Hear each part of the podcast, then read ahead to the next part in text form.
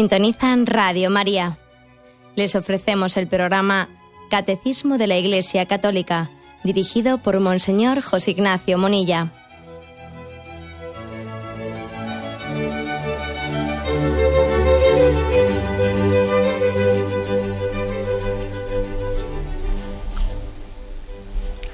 Un cordial saludo a todos los oyentes de Radio María. Un día más, con la gracia del Señor, proseguimos el comentario del Catecismo de nuestra Madre la Iglesia. Continuamos la explicación del décimo mandamiento. Entramos en un nuevo apartado que habla de los deseos del Espíritu. Vamos a ver, porque uno podría decir, eh, décimo mandamiento, no codiciarás los bienes ajenos. ¿Y por qué nos habla el catecismo ahora aquí de los deseos del espíritu? Bueno, por la sencilla razón que el mandamiento no se limita meramente a hacer una prohibición. No, no envidies, no tengas celos, no tengas codicias. El mandamiento también quiere educar el corazón, cuáles son los deseos que estamos llamados a tener en nuestro corazón. Por otra parte, es imposible eh, apartar el corazón de donde no debe de estar si al mismo tiempo no se le educa en donde debe de estar. ¿eh? El corazón tiene que ser educado. Por eso eh, tiene este apartado, el décimo mandamiento, sobre los deseos del espíritu. Vamos pues a abordarlo, es a partir del punto 2541. Dice el primer párrafo. La economía de la ley y de la gracia aparta el corazón de los hombres de la codicia y de la envidia, lo inicia en el deseo del supremo bien, lo instruye en los deseos del Espíritu Santo, que sacia el corazón del hombre. Bueno, la primera expresión, eh, pensando un poco en, todos los oyentes y que también habrá algún oyente que les sorprenda este término, la economía de la ley y de la gracia. Aquí la palabra economía eh, no se refiere a dineros, eh, lo digo porque me imagino que muchos oyentes tampoco estarán eh, familiarizados con el lenguaje teológico y, bueno, esta palabra, la economía de la ley, la economía de la salvación, es una palabra que, digamos, utilizada en el sentido teológico, no tiene nada que ver con la palabra economía, eh, como nosotros la utilizamos. Esta expresión, la economía de la gracia, la economía de la salvación, es como si se dijese la pedagogía de la salvación de Dios. ¿eh? algo así, ¿no? Es como si los caminos de Dios, los caminos de la salvación. Eso se refiere a la economía de. ¿eh? Lo digo para que ¿eh? nadie se, vamos, se confunda con esta palabra. Bueno, pues lo que dice, ¿no? La economía de la ley y de la gracia aparta el corazón de los hombres de la codicia y de la envidia y lo inicia en el deseo del supremo bien. Vamos a ver, aquí la, hay una pedagogía de Dios, una pedagogía un ir acompañándonos, ¿eh? Haciéndonos poco a poco crecer en, ese, en ese, esa conversión que tenemos, es posible que el deseo de conversión en nosotros pueda tener un momento puntual, puntual, pues como tuvo, por ejemplo, San Ignacio de Loyola, cuando después de haber ¿eh? tenido pues esa, esa herida por bala de cañón en la defensa del castillo de Pamplona, pues es llevado a la casa Torre de Loyola y allí hay un momento de conversión, ¿no? Uno llega allí y se encuentra aquel lugar santo con un letrero que dice aquí se entregó a Dios Íñigo de Loyola. Bueno, ese es su momento de conversión. Y pero eso no quiere decir que en ese momento en el que él se entregase a Dios, ya todos, ¿no? Todas sus luchas internas, toda su necesidad de madurez y de santidad quedase en ese momento toda ya eh, pues alcanzada, no en absoluto. Sí es verdad que era un momento muy importante porque es el momento de la que su decisión de entregarse a Cristo allí ¿eh? tiene lugar. Pero claro, luego a ver eso poco a poco cómo lo lleva a efecto. ¿eh? En el fondo el proceso de conversión de nuestra vida pues concluye después de esta vida, cuando alcanzamos el cielo. Pero por eso hay una pedagogía de Dios que aunque estemos convertidos, que aunque nuestro corazón quiere ser de Dios, pues vamos descubriendo poco a poco, ¿no? Que nuestro corazón hay que apartarlo de la codicia, de las envidias y ponerlo, iniciarlo, dice, eh, irlo introduciendo en los deseos de Dios. Por ejemplo, ayer hubo un oyente que entre las preguntas que hizo, a mí me llamó la atención que decía, bueno, yo cuando me convertí, hace unos años que tuve un momento de conversión, pues había algunos pecados muy patentes en mi vida, pues que eh, en ese momento rompí con ellos, ¿no? Y me parecía quizás en aquel momento equivocadamente como si ya la conversión estuviese culminada, ¿no? Porque yo en aquel momento tenía unas esclavitudes, sí, de pecados de carne, etcétera, y bueno, corté con ya, pero después el Señor le ha ido haciendo descubrir que eso era la punta del iceberg, ¿no? Que dentro de nosotros hay más desórdenes, que somos ciegos a ellos, y en la medida en que con mucha pedagogía y mucha paciencia el Señor nos va acompañando, se nos va cayendo las escamas de los ojos y los vamos descubriendo.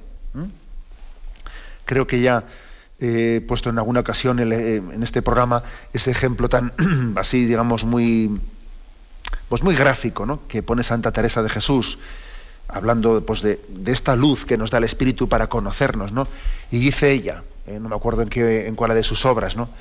Dice ella, pues que pensando que, eh, que la mesa, que la mesa estaba limpia, abriendo abierto la ventana y entrando la luz del sol, eh, pues me percaté del polvo que había encima de la mesa, ¿no? que solamente pude ver cuando entró la luz del sol. El, polvo estaba antes también, pero no había luz suficiente para verlo.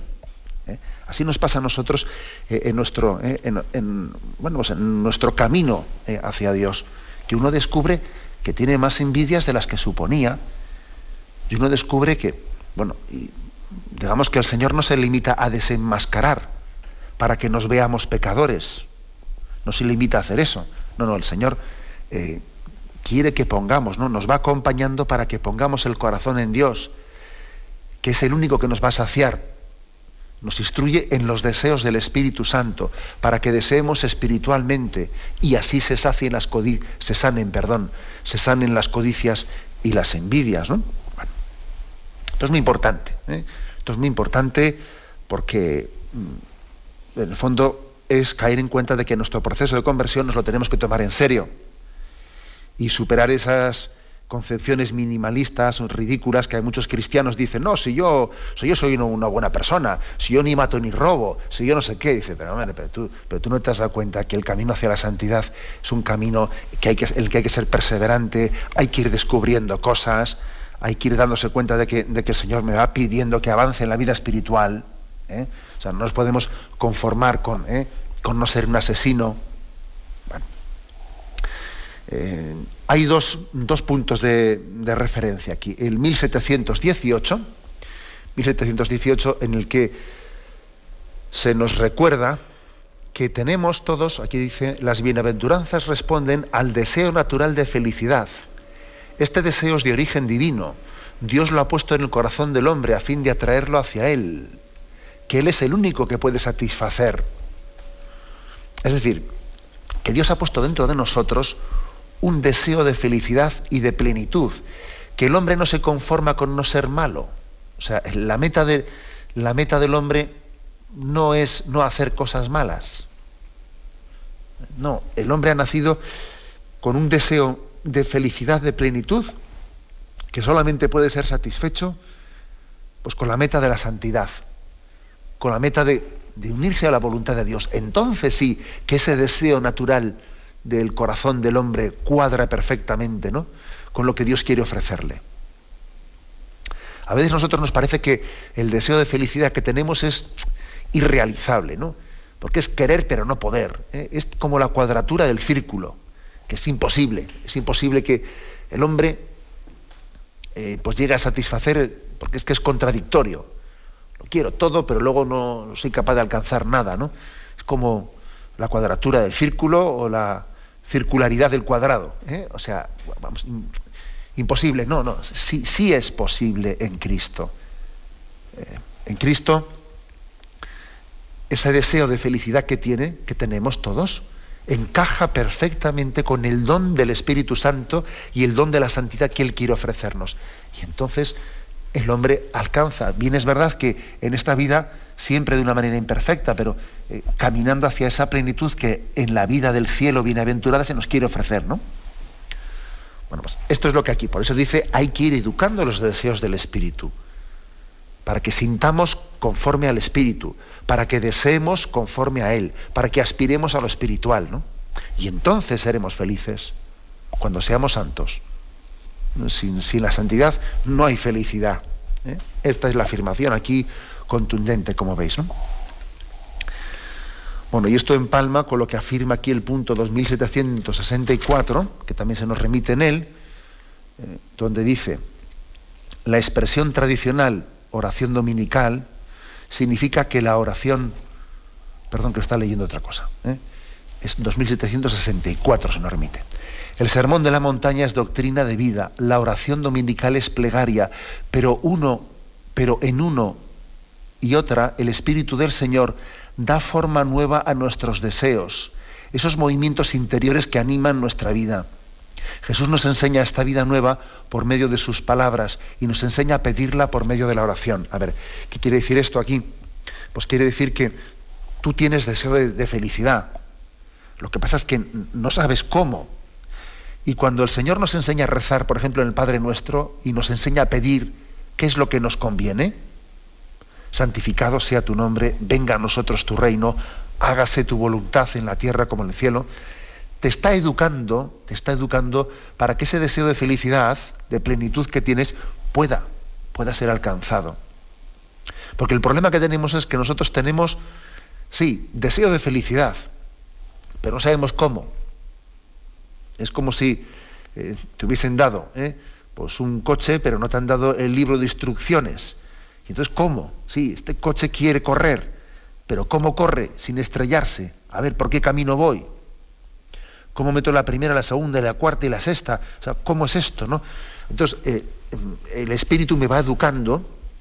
En Cristo hemos sido educados por el Espíritu Santo, hemos sido educados para que ese deseo de, plenitud que tenemos, pues podamos encauzarlo.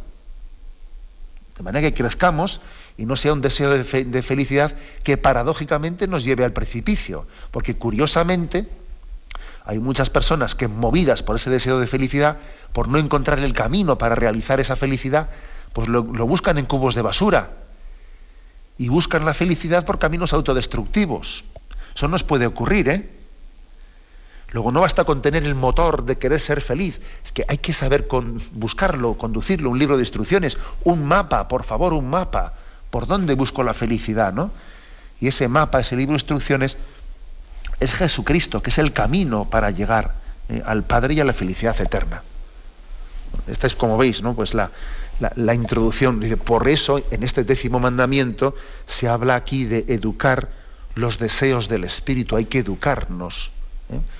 para poder rescatarnos de la codicia, de las envidias y tener nuestros deseos bien, ¿eh? bien orientados. Tenemos un momento de reflexión y continuamos enseguida.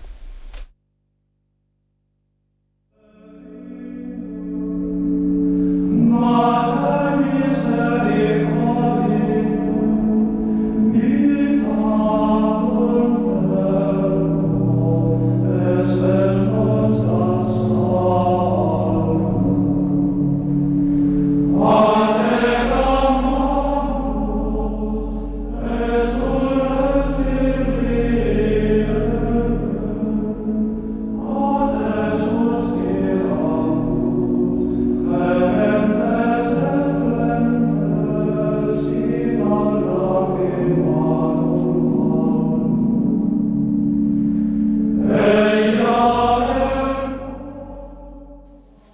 Escuchan el programa Catecismo de la Iglesia Católica con Monseñor José Ignacio Munilla. Continuamos en esta edición del Catecismo comentando el punto 2541. Habla de los deseos del Espíritu, de cómo educar eh, pedagógicamente nuestro corazón para, para rescatarnos de las envidias, de las codicias. Y dice que somos educados, ¿no? Y que somos eh, dice, apartados de las codicias y de las envidias, instruidos en los deseos del Espíritu Santo. Apartados de una cosa para ser instruidos de la otra. Mm, esta, esta afirmación me viene bien para subrayar ¿eh?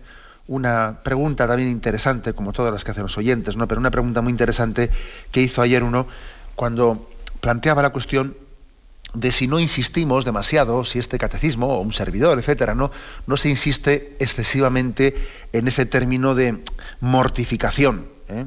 que es una palabra, pues digamos, bastante poco, eh, bueno, bastante contracultural. ¿eh? Hablar de que hay que mortificarse. mortificarse viene del morir, del morir a la carne, ¿no? morir a nosotros mismos para nacer en una vida nueva.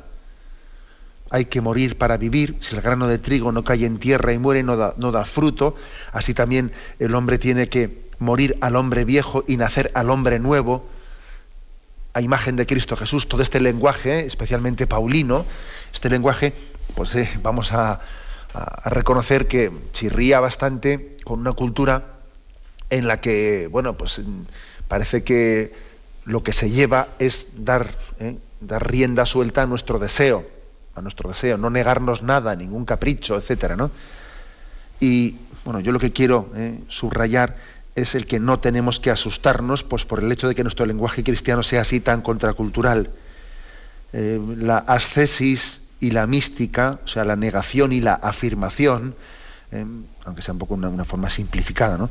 La ascesis y la mística, la mortificación y la vivificación son dos caras de la misma moneda, son dos caras de la misma moneda.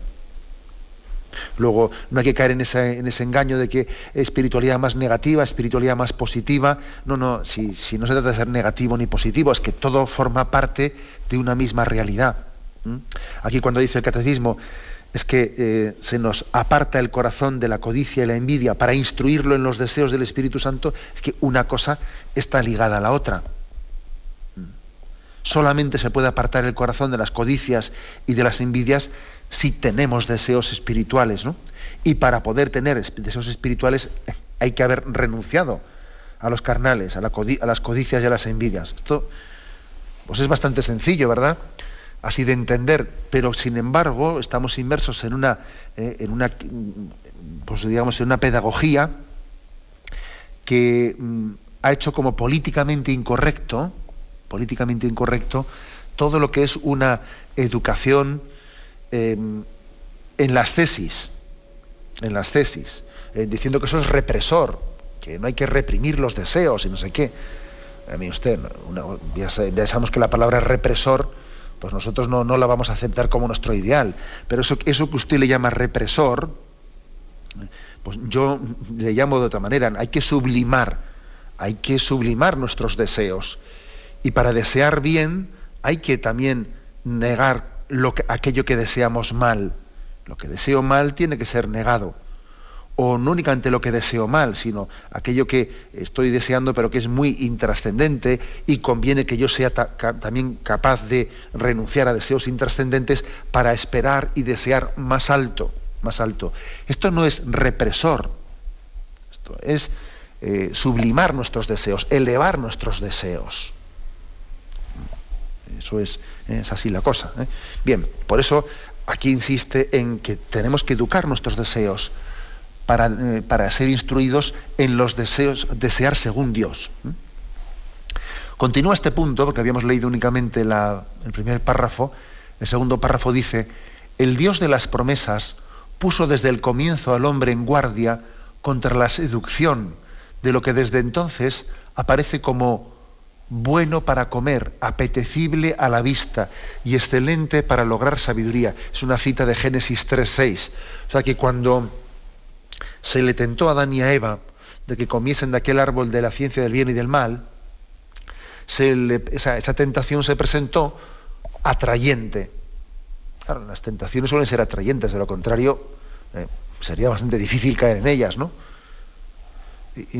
y hay una seducción la seducción siempre es un engaño, un engaño.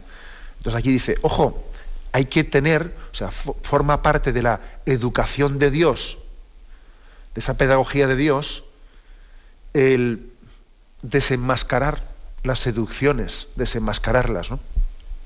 Caer en cuenta de que estamos siendo, a través de las codicias, de las envidias, que estamos siendo falsamente eh, engañados. Se nos está ofreciendo lo que luego no se nos va a dar como pasó con el árbol de la ciencia del bien y el mal, no seréis como dioses, el que coma de ese árbol eso va a ser tremendo. Nada, era un engaño, era una mentira. ¿eh? Así ocurre también con las codicias y las envidias, que te están atrayendo para ofrecerte algo que luego no te dan. En toda tentación hay una, un engaño, una mentira. Y es curioso, es, vamos, es interesante ver cómo describe esa mentira, el texto este del Génesis 3.6, ¿no? Esa seducción ante la que tenemos que estar en guardia. La describe de tres maneras, o sea, con, tres características, mejor dicho. ¿no? Se le ofreció algo como bueno para comer. Segundo, apetecible a la vista. Y tercero, excelente para lograr sabiduría. O sea que, digamos que mm, las tentaciones, las seducciones, se, claro, no te van a ofrecer algo que es malo y mostrándote su rostro malo. Claro, es que así sería de tontos el elegirlo, ¿no? Sino que en toda seducción hay, te voy a mostrar un, aspecto que yo sé que es atrayente para ti, que conecta también con una necesidad que tú tienes, ¿no? Y es un, es un rostro, un rostro de atracción que toca tres resortes del ser humano, tres resortes. Primero dice que era bueno para comer. O sea que también la, tentación suele echar mano de, muchas veces, de una necesidad física que tenemos. Hombre, la gula, por ejemplo, la gula echa mano de la necesidad física de comer, de alimentarse. Pero claro, luego la saca de quicio. ¿Mm? La avaricia echa mano de una necesidad que tenemos de, necesitar los bienes materiales, pero claro, luego la saca de quicio.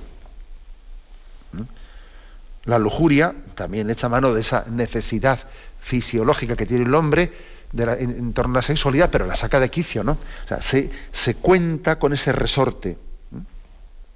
Y es muy típico hoy en día que, que, también nuestra cultura se pretenda justificar en sus pecados o de su vida eh, contraria a la, ley natural, afirmando que no, esto es, que esto es natural, es una necesidad física, ya, ya, una necesidad física. Tú has sido tentado bajo, eh, bajo el rostro de necesidad física para luego eh, actuar contra la propia ley natural y contra todo.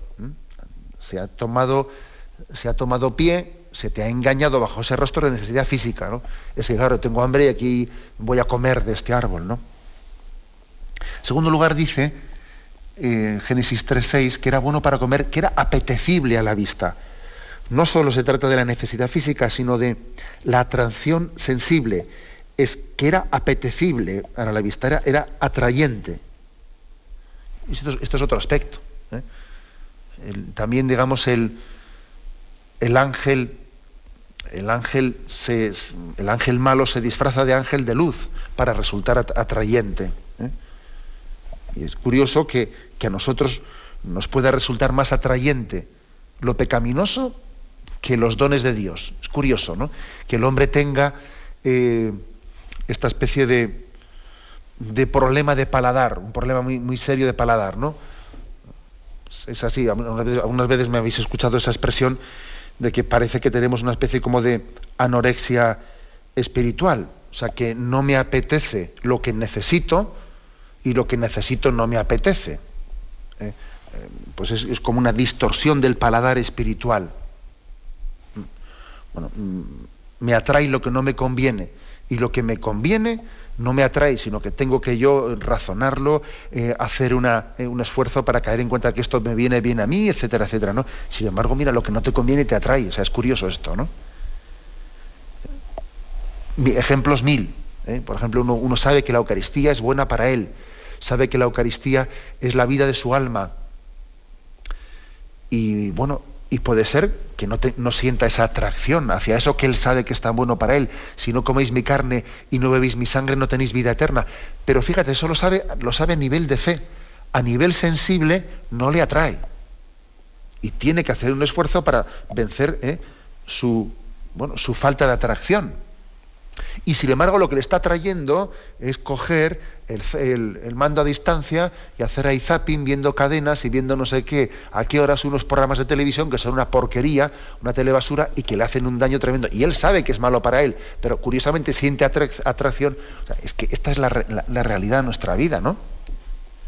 Luego también, em, pues la tentación, como dice aquí, tiene fuerza en nosotros porque hay una eh, una atracción, nos resulta atrayente o bello eh, aquello que, en función de nuestro pecado personal, eh, que, percibe distorsionadamente la realidad, eh, que percibe distorsionadamente las cosas, pues resulta que conecta, conecta con nosotros de esa manera y tiene una capacidad de seducción importante, importante.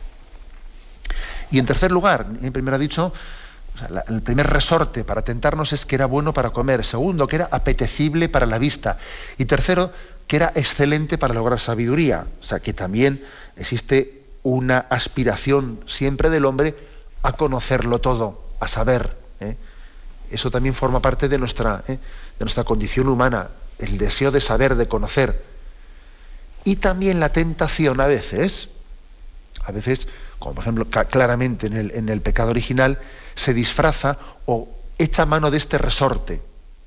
Mira, claro, es que eso de ser cristiano y de estar en, eh, un misterio de Dios que te supera, yo tengo, eh, yo tengo para ti una especie de receta, receta secreta que te la voy a descubrir a ti, ¿no? Pues imaginaros, por ejemplo, todo lo que supone hoy en día los esoterismos, etcétera, que son una especie como de atajo para intentar ¿no? Eh, conocer lo oculto, que, al hombre le cuesta aceptar que hay misterios que le superan y que él no puede comprender, ¿no?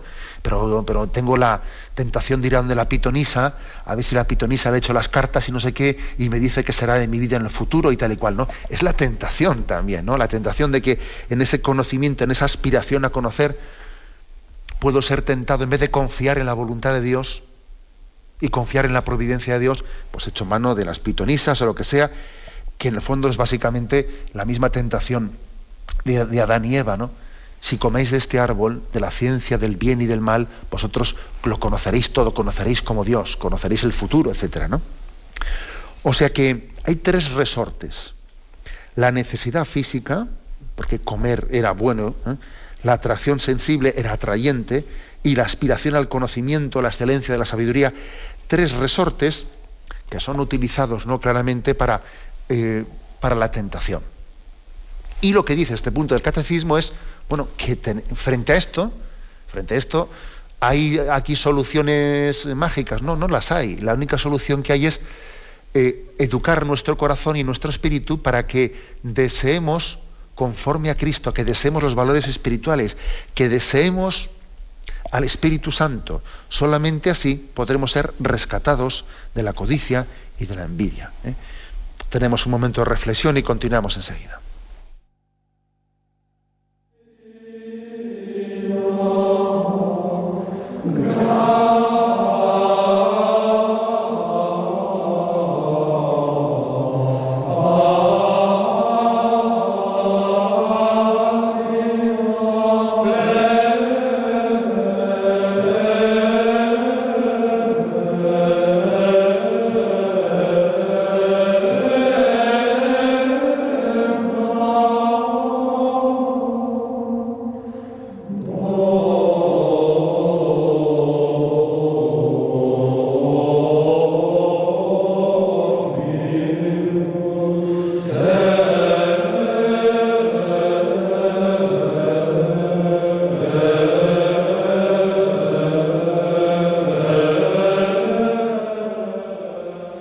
Escuchan el programa Catecismo de la Iglesia Católica con Monseñor José Ignacio Munilla.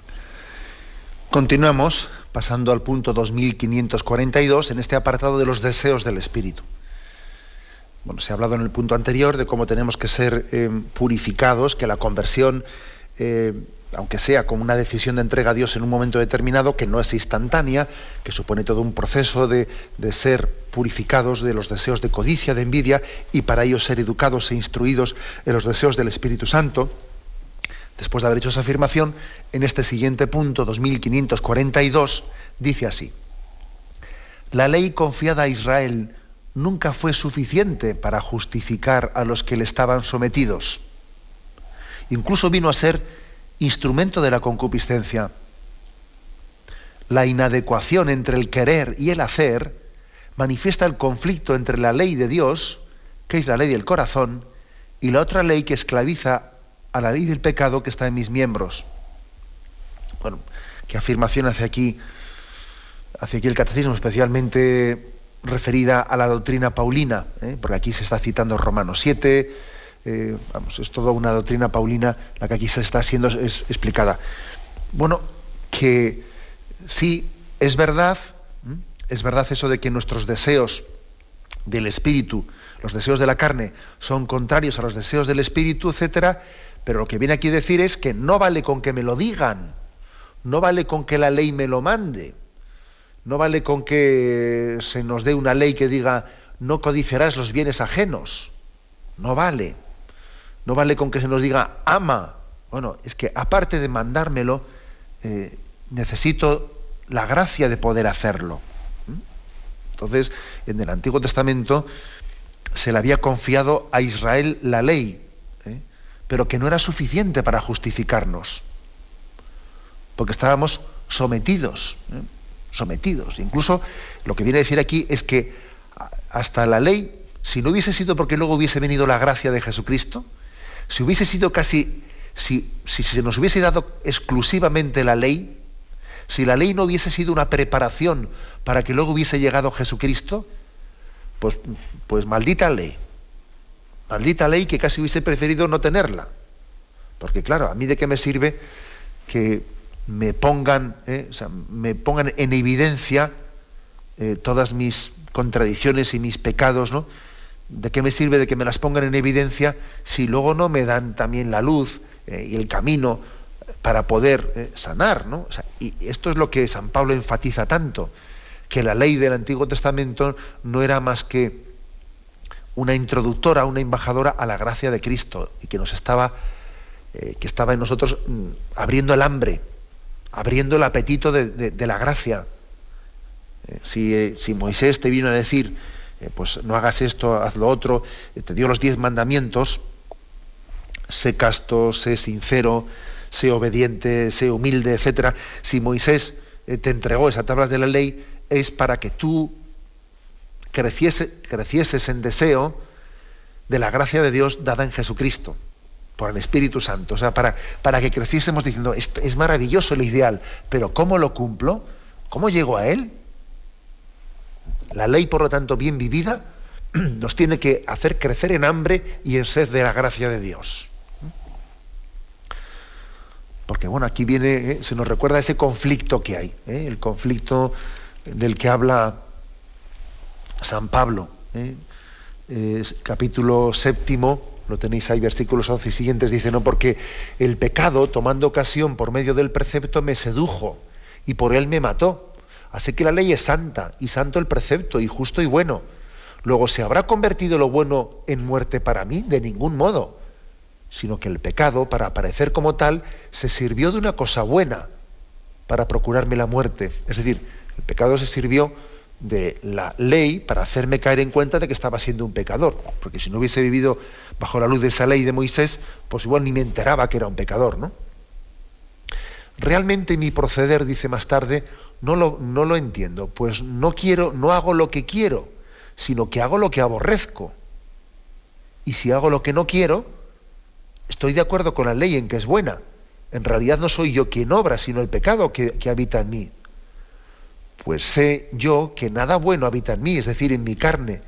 En efecto, querer el bien, querer el bien lo tengo a mi alcance, mas no tengo a mi alcance el realizarlo, puesto que no hago el bien que quiero, sino que obro el mal que no quiero. Y si hago lo que no quiero, no soy yo el, quien obra, sino el pecado el que habita en mí. Descubro pues esta ley, aun queriendo hacer el bien, es el mal el que se me presenta pues me complazco en la ley de Dios según el hombre interior, pero advierto otra ley en mis miembros que lucha contra la ley de, mi razón y me esclaviza la ley del pecado que está en mis miembros. Pobre de mí, desgraciado de mí, ¿quién me librará de este cuerpo que me lleva a la muerte? Y concluye, ¿no? Con esa expresión tan preciosa, gracias sean dadas a Dios por Jesucristo porque Él me va a liberar de esta contradicción interior que yo experimento y que me mete en un callejón sin salida. Eh, es decir, tengamos paz, aquí, aquí nos, está diciendo el catecismo, mira, estamos concluyendo los diez mandamientos, los diez mandamientos. Estamos en el último, no codiciarás los bienes ajenos. no envidies, no tengas codicias, no. Y entonces uno dice, bueno, pero yo cómo voy a poder eh, responder a este ideal tan hermoso eh, con esa cantidad de contradicciones que tengo dentro de mí. Y es como si te dijese, tranquilo, ten paz, que Cristo ha vencido al pecado y a la muerte y se te da a ti como don para la santidad. Ten paz, o sea, confía en que el don de Cristo te va a hacer santo. Es como si te dijese eso. ¿eh? Y pienso que tenemos ¿eh? que, tener plena confianza en esta promesa de santidad que se nos, ¿eh? se nos ofrece en Jesucristo. Damos un paso más y así vamos a concluir este apartado de los deseos del Espíritu. El punto 2543 dice, pero ahora, independientemente de la ley, la justicia de Dios se ha manifestado, atestiguada por la ley y los profetas justicia de Dios por la fe en Jesucristo para todos los que creen. Por eso, los fieles de Cristo han crucificado la carne con sus pasiones y sus apetencias. Son guiados por el Espíritu y siguen los deseos del Espíritu. Es decir, que ha llegado eh, el don de Cristo y ha llegado el momento en el que podemos vivir espiritualmente. Y ya no es una utopía, ya no es una utopía como podía serlo, ¿no? Pues en el Antiguo Testamento. En Cristo, en Cristo es una realidad. ¿eh? Leo este texto, Romanos, ¿eh? Romanos 8, versículo 14, bueno, con algunos versículos antes y después para contextualizarlo. Dice, por tanto, hermanos, si con alguien estamos en deuda, no es con nuestros apetitos desordenados para comportarnos según ellos. Porque si os comportáis según esos apetitos, moriréis. Pero si con la ayuda del Espíritu dais muerte a las obras del cuerpo, de la carne, viviréis. Los que se dejan conducir por el Espíritu de Dios, esos son hijos de Dios.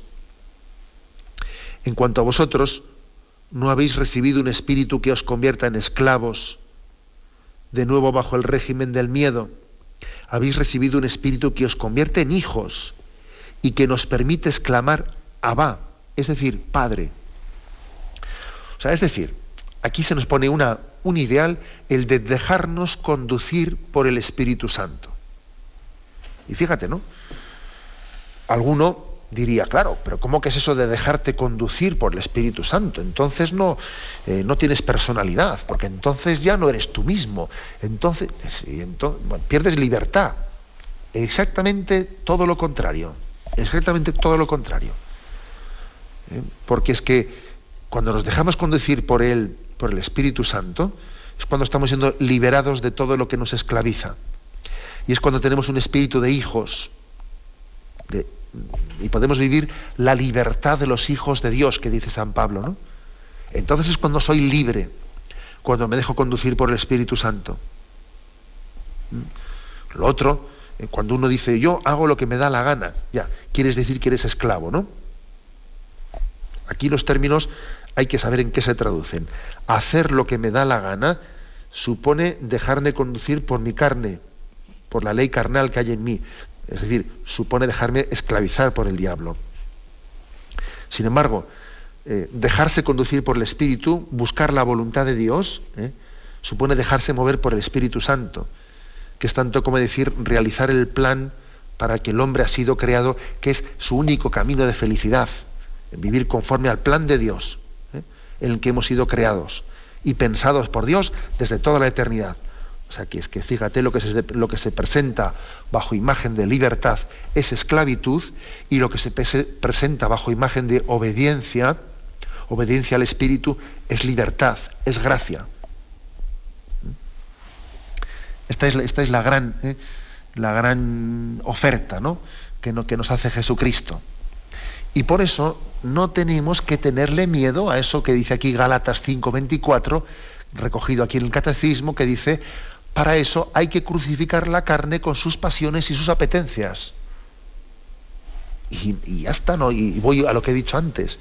Y esto no es contradictorio con, con, esas expresiones tan positivas de vivir según el Espíritu, dejarnos mover por el Espíritu. No, porque es la cara y la cruz de una misma realidad. Si no crucificamos nuestra carne, no vivimos según el Espíritu. ¿Mm? Entonces se está aquí como enseñándonos y queriéndonos educar ¿no? en desear espiritualmente. Romanos, perdón, Romanos 8, 8, 27 Aquí habla de cuáles son los deseos del Espíritu. Los voy a leer. ¿eh? Y siguen los deseos del Espíritu. Asimismo, aunque somos débiles, el Espíritu viene en nuestra ayuda. Aunque no sabemos lo que nos conviene pedir, el Espíritu intercede por nosotros de manera misteriosa. Y Dios que sondea lo más profundo del ser, conoce cuál es el sentir de ese Espíritu que intercede por los creyentes de acuerdo con su divina voluntad. Estamos seguros, además, que todo colabora al bien de los que aman a Dios. Es decir, es como si se dijese, mira, Dios conoce lo que estás deseando, que a veces no suele ser lo mismo que lo que estoy mm, pidiendo, porque uno uno sabe que desea felicidad y lo que ocurre es que no identifica esos deseos de felicidad que tengo en que se concretan. Igual está pidiendo, eso lo sabe muy bien una madre, que una madre sabe que un hijo puede pedir algo para satisfacer un deseo que tiene, pero lo está pidiendo equivocadamente, ¿no? Y la madre le dice, mira, eso que estás pidiendo no te viene bien, o sea, no es adecuado para el deseo que tienes de felicidad. ¿eh? Bueno, pues lo mismo, el Espíritu Santo educa nuestros deseos, educa nuestros deseos. ¿no? Y a veces, bueno, pues en esa educación de los deseos se sufre. ¿eh? Porque, bueno, pues que usted me ha dado lo que yo no, lo que yo no pedía. No, no, te ha dado lo que necesitabas para ser feliz. Y ahora hace falta que en la educación de tus deseos tú llegues a, caer en cuenta de que ese don de Dios respondía a tu deseo de felicidad, ¿no? y los dones de Dios tienen que ser después eh, acompañados de mi, de, mi sensibilidad, o sea, de la educación de mi sensibilidad, de yo sentir conforme a Dios. No solo obedecer a Dios porque me lo ha mandado, no, no, sino de saber que es bueno, que es sabroso, ¿eh? que la, voluntad de Dios es gozosa, sabrosa. Mientras que no, no llegue a, a confluir nuestro paladar con la voluntad de Dios, hay trabajo. Hay trabajo, ¿no? El ideal no es solo es obedecer a Dios. El ideal es que nos resulte gustoso obedecer a Dios, que nuestro paladar coincida con la voluntad de Dios. Solamente entonces, solamente cuando se ha producido esto, ¿no? que nuestro gusto personal coincide ¿no? con, con la voluntad de Dios, cuando ocurre eso, entonces podemos decir que ese trabajo de pedagogía y de educación de los deseos conforme al Espíritu Santo ya, eh, ya se ha alcanzado su meta o está en camino de alcanzarla. ¿no? Mientras tanto tenemos que seguir esa batalla interior, esa batalla interior en la que somos educados conforme a los deseos del Espíritu, que de esto es no de lo que quería hablar el catecismo en este día. Lo dejamos aquí, damos paso a la intervención de los oyentes, podéis llamar para formular vuestras preguntas al teléfono 917 107 700, 917 107 700. when all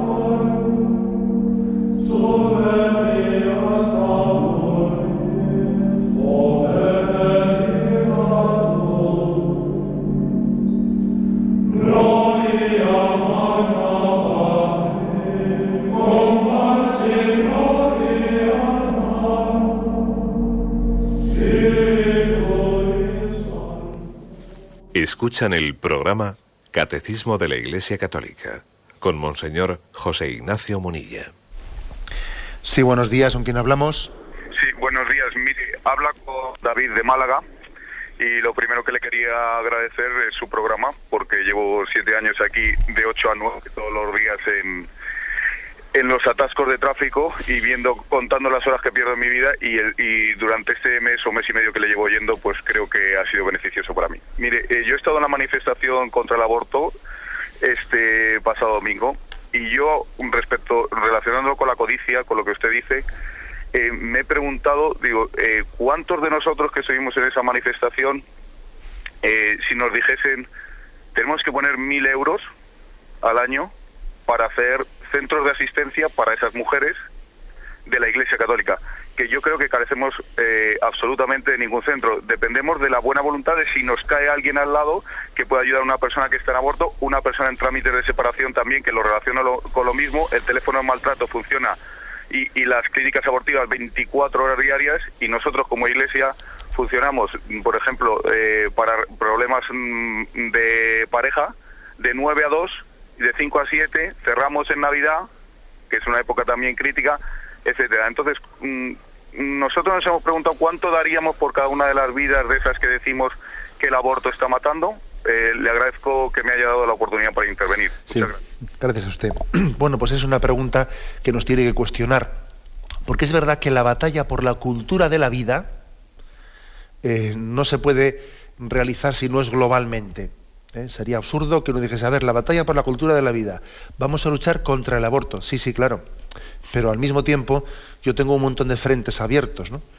Yo si quiero formar parte de la cultura de la vida, por ejemplo, pues me tengo, o sea, tengo que alegrarme de que existan los demás, por ejemplo, ¿no? O sea, yo tengo que gozar, no puede ser, no puede ser un tío antipático que no soporta y no tiene paciencia con los demás que parece que cuando trata con los demás se irrita y es como si dijese, ¿por qué no te mueres ya? Entonces, ¿cómo, estoy en contra del aborto y al mismo tiempo tengo esta contradicción? O sea, eh, em, luchar por la cultura de la vida exige coherencia en muchos frentes. Y, por ejemplo, también en el frente, o en este aspecto importante al que ha hecho referencia el oyente. Claro, y también esto, la cultura de la vida, tiene que ser sostenida, tiene que ser sustentada. Y hay que, hay que ofrecer alternativas, ¿eh? alternativas pues de apoyo a, la, a las madres, bueno, y existen iniciativas ya, ¿no? Existen iniciativas católicas y, bueno, no todas son católicas, pero una buena parte están sustentadas desde la Iglesia, eh, pues para apoyar a las madres eh, que tienen riesgo de abortar, etcétera. Entonces dice el oyente, ¿y estaríamos todos dispuestos a rascarnos el bolsillo para que eso sea así, además de gritar no al aborto? Pues una buena pregunta. ¿Mm? Una buena pregunta, ¿no? Porque puede, es posible que en un momento determinado se toque, se toque también a la puerta de nuestra, eh, de nuestra vida, de nuestra casa, de nuestra conciencia, y se, en un proyecto determinado sobre este aspecto, y entonces uno dice, bueno, pero yo no, yo no he gritado en contra del aborto, pues ahora tendré que ser coherente en dar alternativas, ¿no? Porque no vale decir no a esto, hay que ofrecer alternativas reales, ¿no? Para ayudar a quien quiere eh, responder positivamente y acoger el don de la vida. Adelante, damos paso a un siguiente oyente. Buenos días. Hola, buenos días. Sí, buenos días. Le escuchamos, adelante. Me parece que tiene usted un poco alta la radio, bájela por favor y le escuchamos. Hola. Sí, le escuchamos. Mire, buenos días. Buenos días. Eh, yo quería que decirle que estaba muy de acuerdo con usted lo de la, o sea, mm, sobre lo del Espíritu Santo pues yo he vivido en mis carnes sobre hace un año y medio. Esa experiencia, sobre todo con mi hijo, porque quiso ingresar en el seminario menor de, Córdoba, en San Pelagio, y, y, bueno, yo al principio fui muy reticente a que él ingresara, pero me dejé me dejé llevar por el Espíritu Santo en, en esa experiencia tan tan gozosa y tan verdadera de no ser egoísta conmigo misma y con mi hijo precisamente porque vi que realmente él era el que el que quería ser mm, él mismo y, ser consecuente con su vocación y con y con él que era lo más grande que, que, que con 12 años él sentía algo muy especial hacia, hacia Dios, hacia la Virgen María y hacia lo más grande que, que, que él, es que no sé cómo explicarlo. De acuerdo, pues, muy, gracias por su... algo muy especial. De acuerdo, muchísimas gracias. Me sirve un poco la llamada del oyente para, para decirles a todos que ya se, ya se han dado cuenta que a veces cuando no se baja la radio eh, y se interviene en directo se, se, distorsiona y es bueno que cuando ustedes llamen apaguen la radio si no es difícil entenderse. Bien, pero la intervención del oyente es interesante, ¿eh? porque ella, esa batalla, esa lucha interior que tuvo su hijo, eh, se ha, la, ha visto, la ha visto claramente reflejada en las explicaciones que hoy hemos dado aquí sobre no ser codicioso, no ser codicioso, sino desear conforme al Espíritu de Dios, porque ella se ha visto reflejada porque ha dicho, bueno, yo aquí he tenido una batalla entre un amor carnal, entre un amor posesivo, posesivo, que quiere al hijo, pero lo quiere mmm, ligado para mí, para mi amor propio, ¿no? Porque lo quiero para mí, ¿no? Poseerlo, ¿no? Una batalla entre ese amor carnal y ese amar conforme a Dios. Querer, pero querer lo mejor para alguien, quererle conforme al designio de Dios, ¿no? Y eso supone una batalla interior.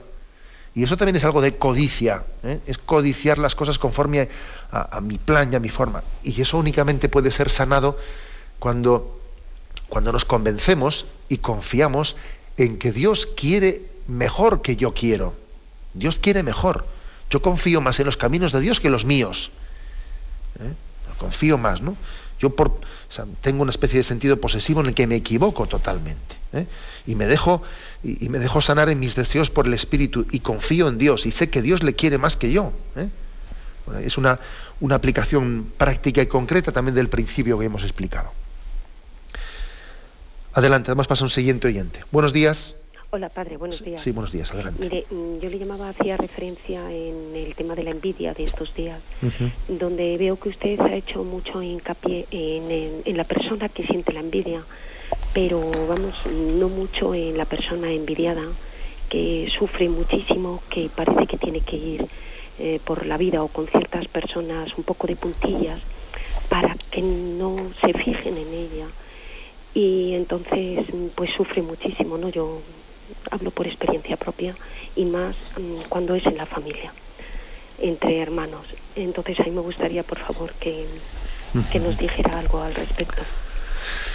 Pues tiene usted razón, no, no, no, me había fijado yo en ese aspecto y es interesante lo que usted está diciendo, ¿no? ¿Qué consejos se le podrían dar a una persona que, bueno, que él percibe claramente mmm, que está siendo objeto de una envidia muy patente, ¿no? Por parte de otras personas, y que, bueno, a ver, ¿qué, ¿cómo debería de proceder yo, no? Hombre, a mí me parece que sí que se puede ayudar, ¿no? Eh, dice, esta persona la veo que está llena de celos y que está llena de envidias. ¿Cómo procedo? Pues proceder con discreción, proceder con discreción, no ufanándose, ¿no? O sea, no haciendo exhibición, sino más bien ocultando con, discreción en la, medida, en la medida de la prudencia, eh, ocultando aquellos dones de los que la otra persona veo que tiene envidia, ¿eh? tiene envidia. Pues, eh, si yo, por ejemplo, veo que tiene envidia esa persona de unas determinadas cualidades o lo que sea, yo no voy a hacer una exhibición de ellas porque veo que todavía le suscitan más celos, le suscita más envidia. Siendo cariñoso, siendo cariñoso, también a veces teniendo una confianza con esa persona en la que no tengamos, eh, o sea, no tengamos reparo en mostrarle nuestra debilidad porque claro, cuando a una persona le muestra su debilidad a la otra, dice, pues ya es más difícil seguirle teniendo envidia, ¿no? Dice, mira, yo, pues mira, joder, aquí ando yo con mis dificultades y mis problemas y esto y lo otro, tal, tal, tal. Tú te das cuenta que al mostrarle ese rostro débil tuyo, la otra persona, pues si tenía ciertos celos y envidias hacia ti, pues hombre, se le, eh, se le deshacen un poco, ¿no? Se le deshacen porque ve, porque ve que, que aquí todos somos de carne y hueso. O sea, no ha hecho. Siempre detrás de la envidia hay una imagen eh, un tanto distorsionada de la otra persona. Luego es bueno para vencer la envidia de la otra persona mostrarle nuestro rostro real, también débil. ¿no? Eh, no ir únicamente por ahí mostrando nuestro rostro, el bueno, el lado bueno, el, el rostro de vencedor y ocultando nuestras debilidades. Tampoco estoy diciendo que vayamos a ir por ahí contando eh, con una falta de pudor todas nuestras debilidades, pero sí puede ser bueno, haciendo un, ¿eh? un juicio de discernimiento, que a esta persona concreta, que yo la veo que está llena de celos y de problemas, le haga entender que aquí todos tenemos problemas, que aquí el que no es cojo es manco, el que no es tuerto y el que no es un poco sordo, porque todos estamos, ¿no? nadie, nadie hay perfecto en esta vida, sino solo Dios. Y no tenemos que envidiarnos unos a otros, ¿no? Sino caer en cuenta de que en todas las casas hay problemas, ¿eh? que tú igual me envidias porque me has idealizado mucho, me has idealizado, pero en realidad yo soy tan pobre como tú. Este tipo de actitud ayuda a superar las envidias. Digo ayuda, ¿eh? porque claro, luego, ¿qué vamos a hacer? Es que, es que al fin y al cabo la envidia, el que tiene que controlarla es el envidioso. El otro, el que, el que es objeto de la envidia, puede ayudar, ¿eh? puede ayudar o puede echar más leña al fuego. Pero claro, la llave la llave la tiene, para que la envidia sea controlada, la tiene el envidioso. Bien, lo dejamos aquí. ¿eh? Me despido con la bendición de Dios Todopoderoso, Padre, Hijo y Espíritu Santo. Alabado sea Jesucristo.